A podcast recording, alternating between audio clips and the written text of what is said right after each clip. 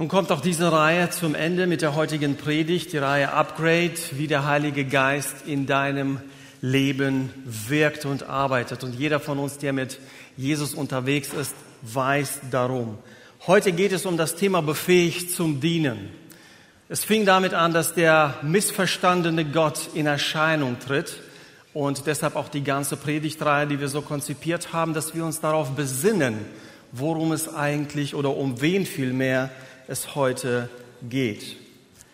Viele Dinge haben wir aufgezählt in der Zeit, die deutlich machen, der Heilige Geist ist eine Person. Er sendet zum Beispiel den Apostel Petrus zu den Heiden aus.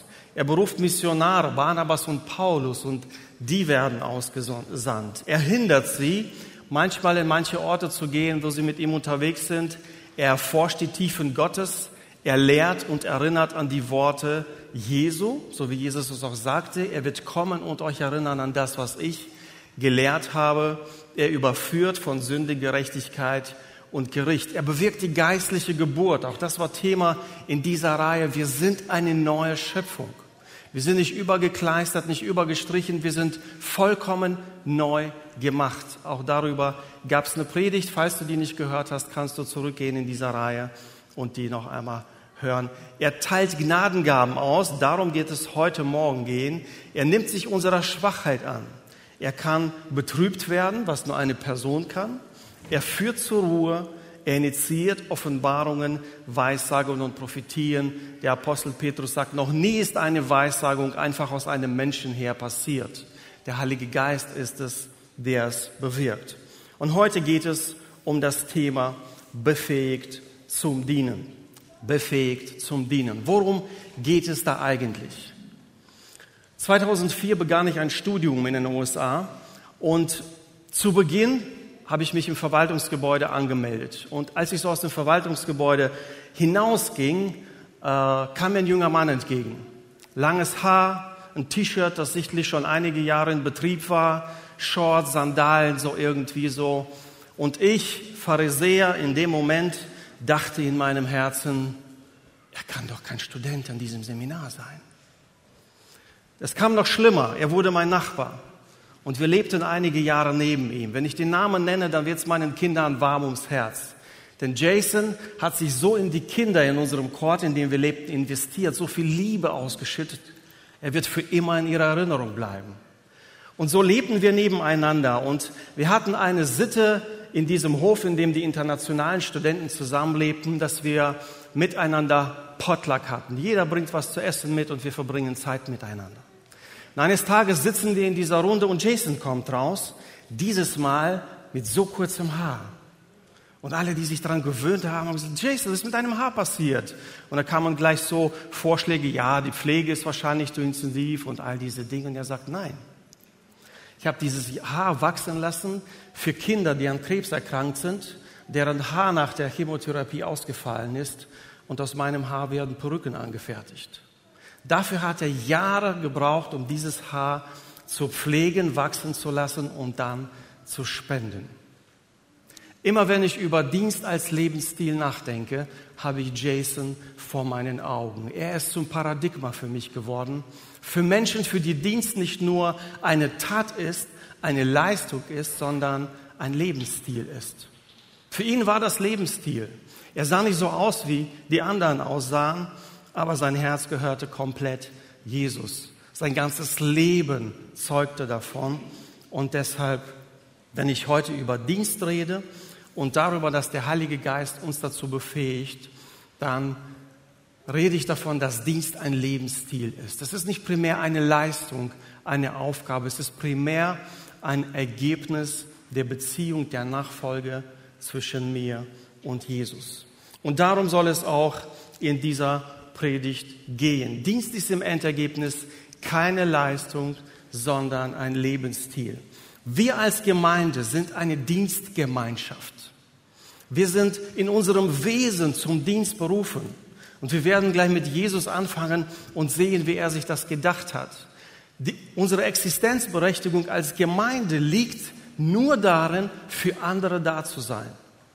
Niemals für uns selbst. Wenn du zum Glauben kommst, Jesus folgst, dann ist deine Berufung immer anderen zu dienen, andere zu ihm zu führen und für andere im Einsatz zu sein. Und diesen Dingen wollen wir uns heute widmen. Unser Fundament für die heutige Predigt ist, wir sind eine Dienstgemeinschaft. Wir sind eine Dienstgemeinschaft. Das erste Prinzip von den dreien für heute Morgen lautet, Jesus orientiert. Wenn wir Mitarbeit in dieser Gemeinde prägen, wenn wir Menschen in unseren auch Dienstseminaren deutlich machen, wie wichtig Dienst ist, da wollen wir ihnen erst das Herz aufzeigen. Und das Herz ist in Jesus. Jesus orientiert, von Jesus lernen wir, sein Blick ging immer zu anderen hin. Er war immer für andere da, ob es nun seine Jünger waren, ob es die Samariterin am Brunnen war, ob es der Mann am Kreuz war neben ihm, als er starb, wer immer um ihn herum war, er hatte einen Blick für diese Menschen und das gucken wir uns bei ihm ab. Das gucken wir uns bei ihm ab. Dienst heißt zuallererst, wir haben einen Blick für andere. Und das heißt im Markus Evangelium Kapitel 10, denn auch der Menschensohn, also Jesus, er sagt diese Worte und bezieht sie auf sich selbst, denn der Menschensohn ist nicht gekommen, um sich dienen zu lassen, sondern um zu dienen und sein Leben als Lösegeld für viele zu geben. Es geht nicht, selbst die Tat am Kreuz ist nicht nur eine Tat, sondern sein Leben ist die letzte Konsequenz seines Dienstes. So weit geht es, wenn wir über Dienst reden. Es heißt nicht nur, bestimmte Male in der Woche hier in der Gemeinde zu erscheinen und irgendwelche Aufgaben auszuführen. Auch das kann dazu gehören. Aber im Herzen ist es immer so, was habe ich anderen zu geben? Was hat Gott mir gegeben, um anderen zu dienen? Jesus sagt, ich bin nicht gekommen, damit ihr mir dient, sondern ich euch diene. Und wer sich erinnert, die Fußwaschung ist das Sinnbild dafür. Die Jünger, die oft so missverstanden haben, die Jünger, die oft so ja so nicht wirklich verstanden haben, worum es ihm ging, ihnen wäscht er die Füße. Und zwar sagt Johannes, in dem Moment, als er begriff, dass die ganze Welt ihm zu Füßen liegt. In diesem Moment wäscht er ihnen die Füße. Ein zweiten Vers, der unser Leitvers für heute Morgen sein soll, kommt aus dem Johannesevangelium Kapitel 12, kurz vor der Fußwaschung und heißt, wenn mir jemand dienen will, muss er mir nachfolgen. Nach vielen Jahren des Christseins ging mir dieser Vers einmal auf. Wer mir dienen will, muss mir nachfolgen. Und da, wo ich bin, wird auch mein Diener sein. Wer mir dient, den wird der Vater ehren. Wer mir dienen will, muss mir nachfolgen. Es geht nicht darum, welche Aufgabe du ausführst. Es geht zuallererst darum, folgst du Jesus? Ist seine Lehre für dich wichtig? Ist es so relevant, dass du dein Leben nach ihr gestaltest. Übernimmst du Verhaltensweisen von ihm? Das ist, wenn wir über Nachfolge reden, reden wir über diese Dinge. Jesus zu folgen heißt, seine Worte ernst zu nehmen und unser Leben danach zu gestalten. Und er sagt, wenn jemand mir dienen will, der muss mir zuallererst nachfolgen. Und umgekehrt, Nachfolge ist Dienst. Und Stuart Briscoe, ein bekannter Prediger, der war mal zu Besuch bei uns in der Gemeinde vor über zehn Jahren. Und das ging darum, wie man Dienst in Balance zur Familie und zum, zum, zum Leben gestaltet. Und er sagte, viele Christen haben so das Verständnis, das Gefühl, ich habe nicht genug Zeit, um zu dienen.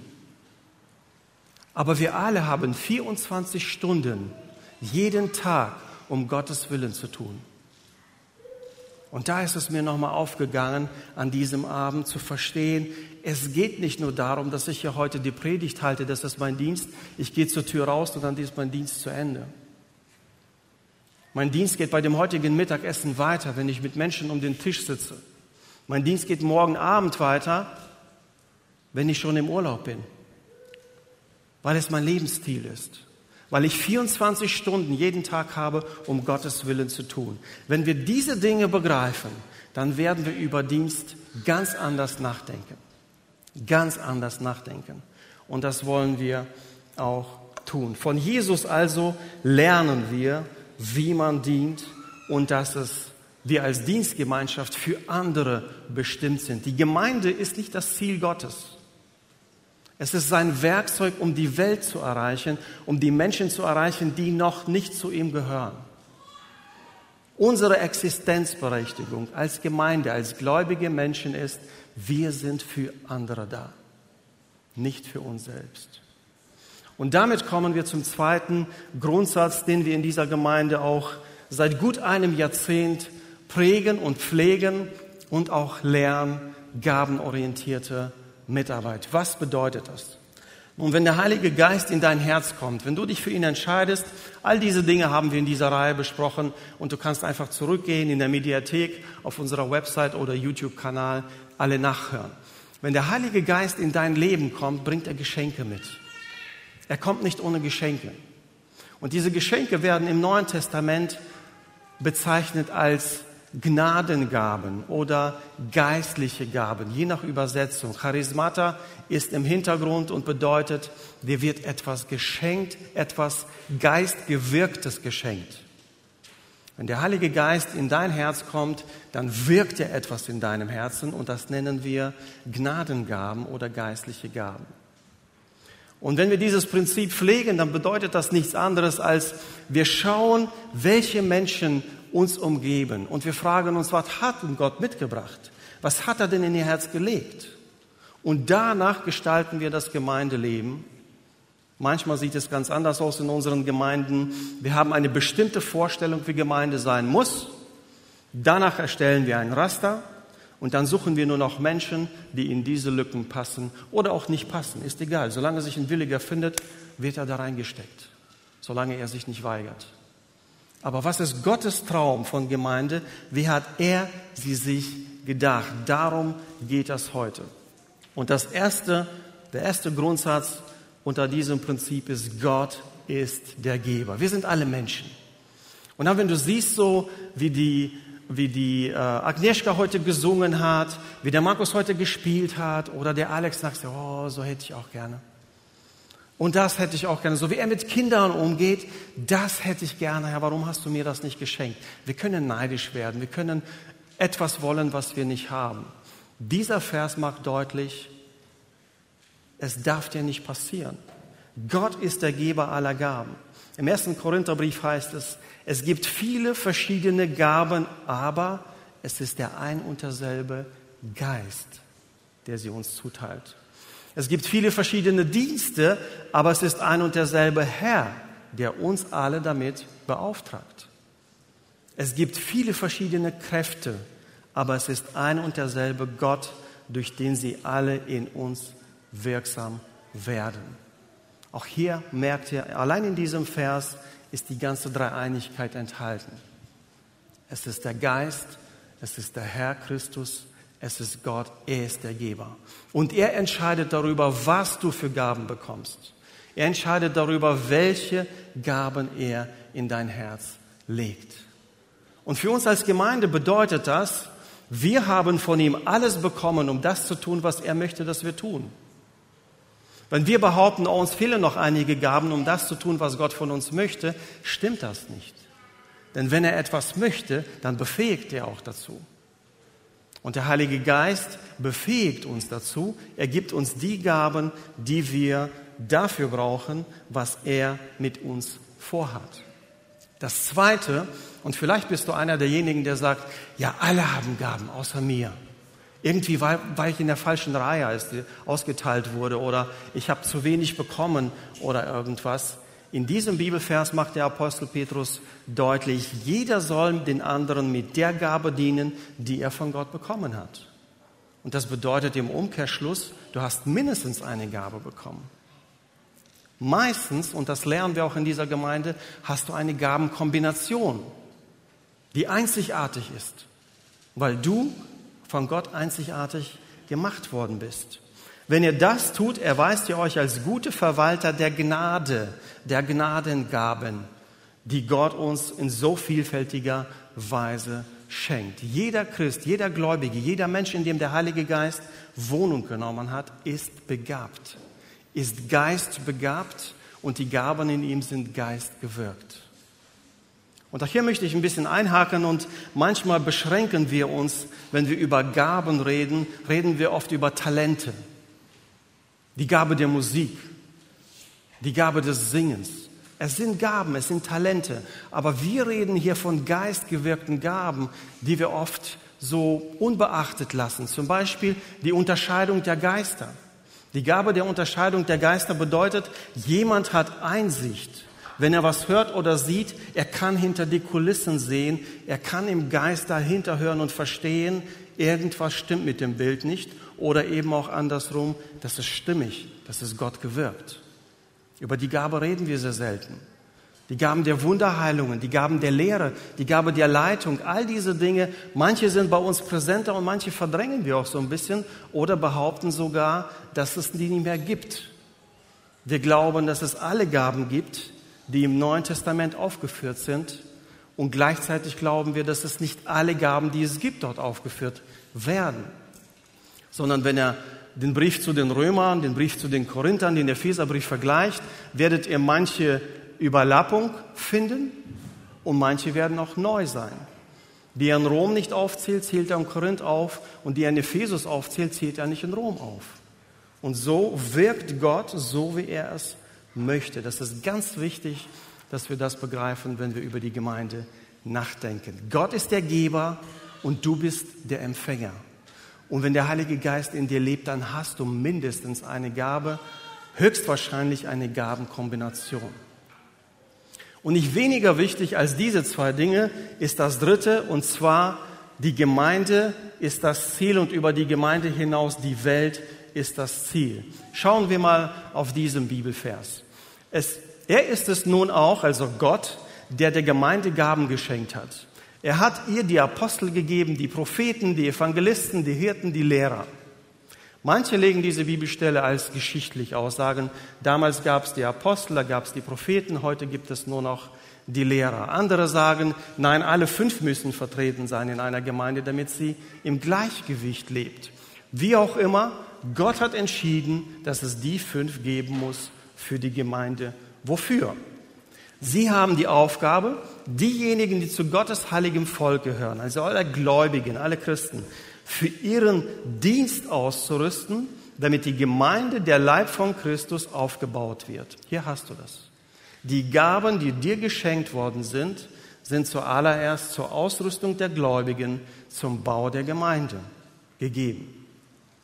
Das soll dazu führen, dass wir alle in unserem Glauben und in unserer Kenntnis von Gottes Sohn zur vollen Einheit gelangen.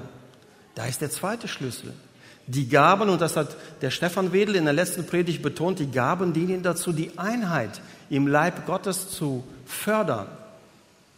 Der Leib Christi ist begabt und die Gaben sollen diesen Leib fördern und vereinen. In Korinth war das nicht der, nicht der Fall, deswegen schreibt er ja auch so viel an sie. Oder auch in Ephesus war das nicht der Fall, deswegen adressiert er ja diese Dinge. Und dann zum Schluss, und dass wir eine Reife erreichen, deren Maßstab Christus selbst ist in seiner ganzen Fülle. Am Ende sollen die Gaben dazu dienen, dass wir reifen. Wir haben oft den Eindruck, so, wenn ich, Dinge führe ich, wenn ich diene, führe ich etwas aus. Ich mache etwas. Aber eigentlich ist das Ziel, dass du in dem Prozess des Dienens selbst reifst und anderen hilfst zu reifen. Und wenn du fragst, ist mein Dienst effektiv? Ist das, was ich tue im Sinne Gottes? Da frag dich, wachsen die Menschen um mich herum, wenn ich diene? Nehme ich andere mit auf den Weg? Weise ich ihnen den Weg?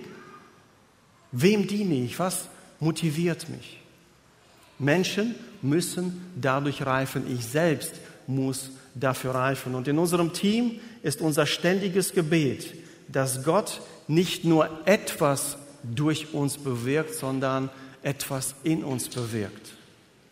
Es ist nicht nur wichtig, dass wir im Leitungsteam etwas umsetzen im Sinne der Gemeinde, sondern dass es darum auch geht, wie wir miteinander umgehen, wie unsere Sitzungen ablaufen, wie unser Umgang miteinander abläuft. Das ist Gott wichtig. Und das betont er hier auch. Es geht um die Reife. Es geht darum, dass wir Christus ähnlicher werden. Diener sind Weltveränderer, sie sind Beeinflusser, sie sind Gestalter. Oft hat man so ein so ein mittelalterliches Verständnis von Diener. Es ist irgend so ein Fußabtreter, an dem sich alle abwischen, der vorbeigehen. Diener ist der höchste Titel im Reich von Jesus. Er sagt, wenn jemand von euch leiten will, der soll was? Der soll anderen dienen. Das sind die Gestalter im Reich Gottes. Diejenigen, die sich damit zur Verfügung stellen, was Gott in sie hineingelegt hat. Ganz gleich, was es ist.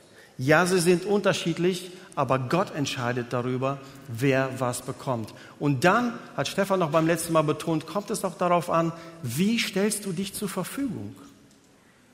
Der Ausdruck ist vielleicht nicht ganz glücklich, wenn wir sagen, wir entwickeln die Gabe, aber im Einsatz wächst die Gabe. Im Einsatz kannst du mit ihr besser umgehen und anderen zur Verfügung stellen, denn Gott hat dich dazu befähigt. Den einem hat er mehr gegeben, dem anderen weniger. Aber es heißt auch in der Bibel, wer im Kleinen treu ist, dem gibt Gott mehr. Dem wird Größeres anvertraut werden. Und wenn du gerade so bist, ja, das, was ich habe, ist ja mickrig im Vergleich zu XY, darum geht es nicht. Und hier ist ein ganz wichtiger Grundsatz. Dienstbereitschaft, deine Dienstbereitschaft ist viel größer und wichtiger als deine Gaben. Deine Verfügbarkeit Gott gegenüber, dass du sagst, ich stelle mich dir zur Verfügung, ist viel wichtiger als das, was du zur Verfügung stellst. Das Herz, die Lebenseinstellung eben von Jesus, ich bin nicht gekommen, um mich bedienen zu lassen. Ich bin gekommen, um zu dienen, um zu geben.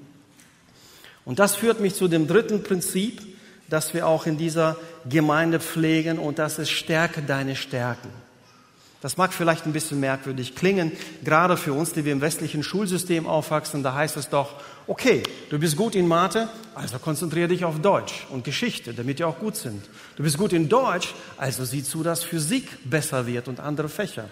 Und das hat ja auch seine Berechtigung. Aber nicht in diesem Fall. In diesem Fall heißt es, das, was du bekommen hast, sollst du entwickeln, zur Verfügung stellen, einsetzen, immer öfter, immer öfter. Und ich möchte das mit einer Geschichte einfach illustrieren, die das deutlich macht, worüber ich rede. Es gab eine Tierschule. Und in dieser Tierschule gab es vier Disziplinen. Schwimmen, Laufen, Klettern und äh, Fliegen.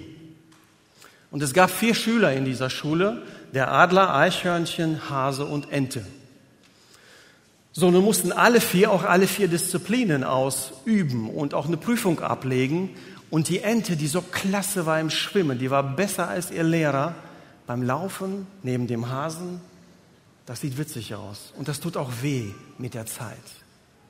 Und wenn der Adler versucht hat zu klettern, dann hat er alle mit seinen Flügeln geschlagen. Hauptsache, er kommt als erster an da oben. Er ist so ein krasser Außenseiter.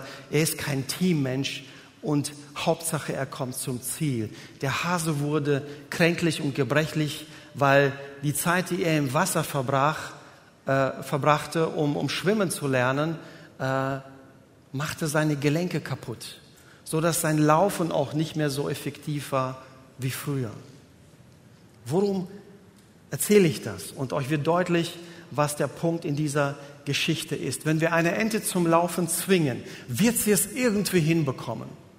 Wenn wir einen, ein Kaninchen äh, zwingen zum Schwimmen auch. Wenn wir ein Eichhörnchen zum Fliegen zwingen, es kann.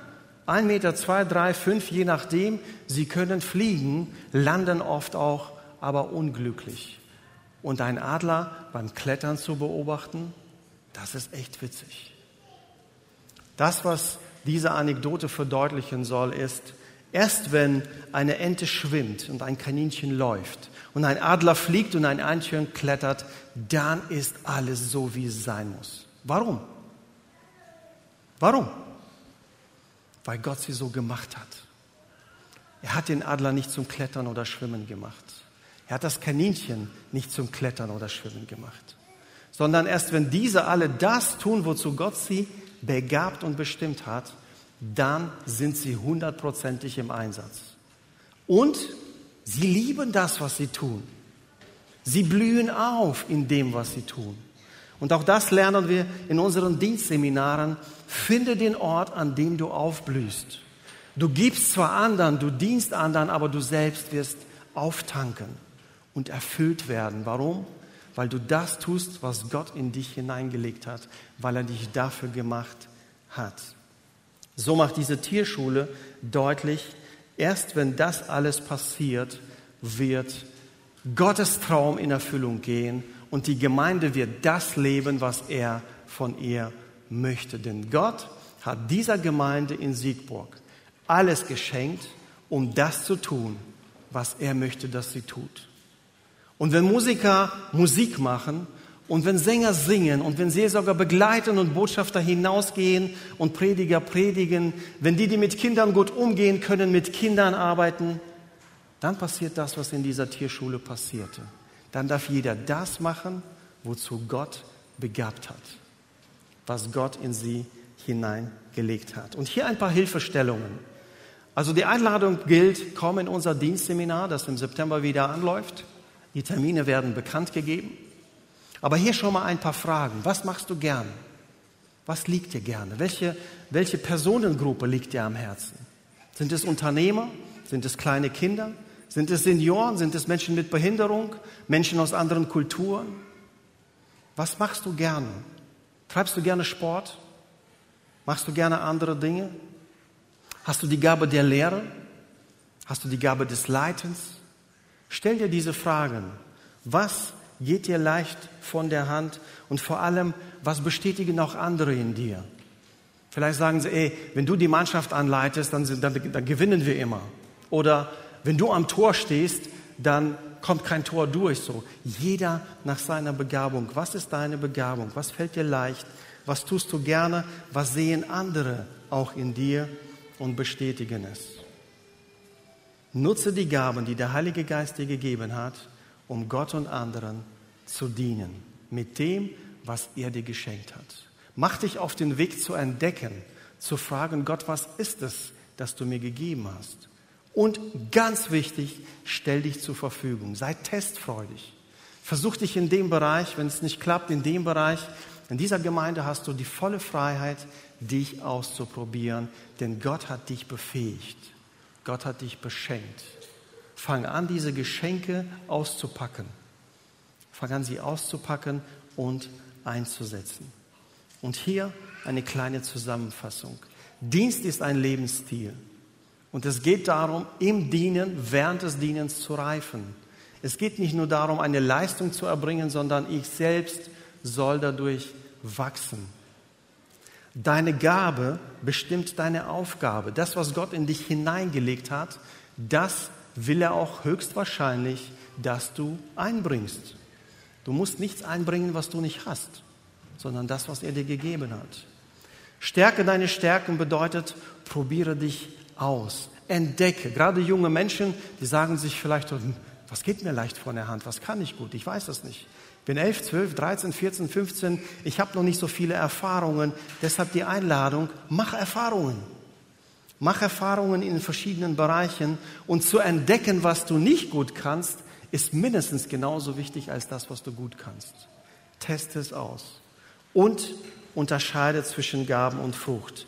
Manche Menschen verwechseln das, was die Geistesgaben sind und was die Geistesfrucht ist. Die Geistesgaben ist etwas, was Gott gibt, damit wir der Gemeinde dienen. Und die Geistesfrucht ist das, was der Heilige Geist in dir bewirkt.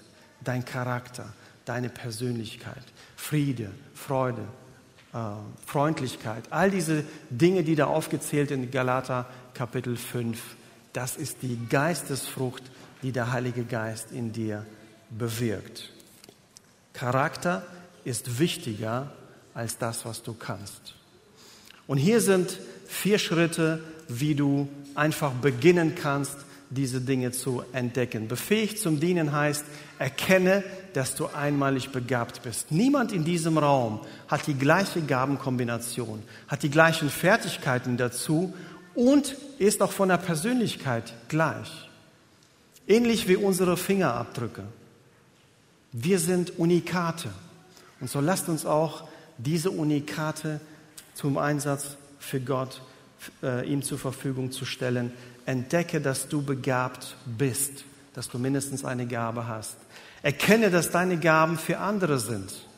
Wenn du sie entdeckst, dann denk dran, die sind nicht für mich da, damit ich schön dastehe, damit ich mich präsentiere, sondern die sind dafür da, dass Menschen, wenn es andere Janssen in dieser Gemeinde nicht mehr gibt, sagen, und derzeit bin ich gewachsen. Als ich in seinem Team war, da bin ich geistlich aufgeblüht. Als ich mit ihm zusammengearbeitet habe, da habe ich dies und jenes entdeckt.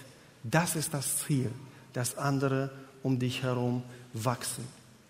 Stell dich zur Verfügung. Noch einmal, Dienstbereitschaft ist wichtiger als die Gaben, die du bekommen hast.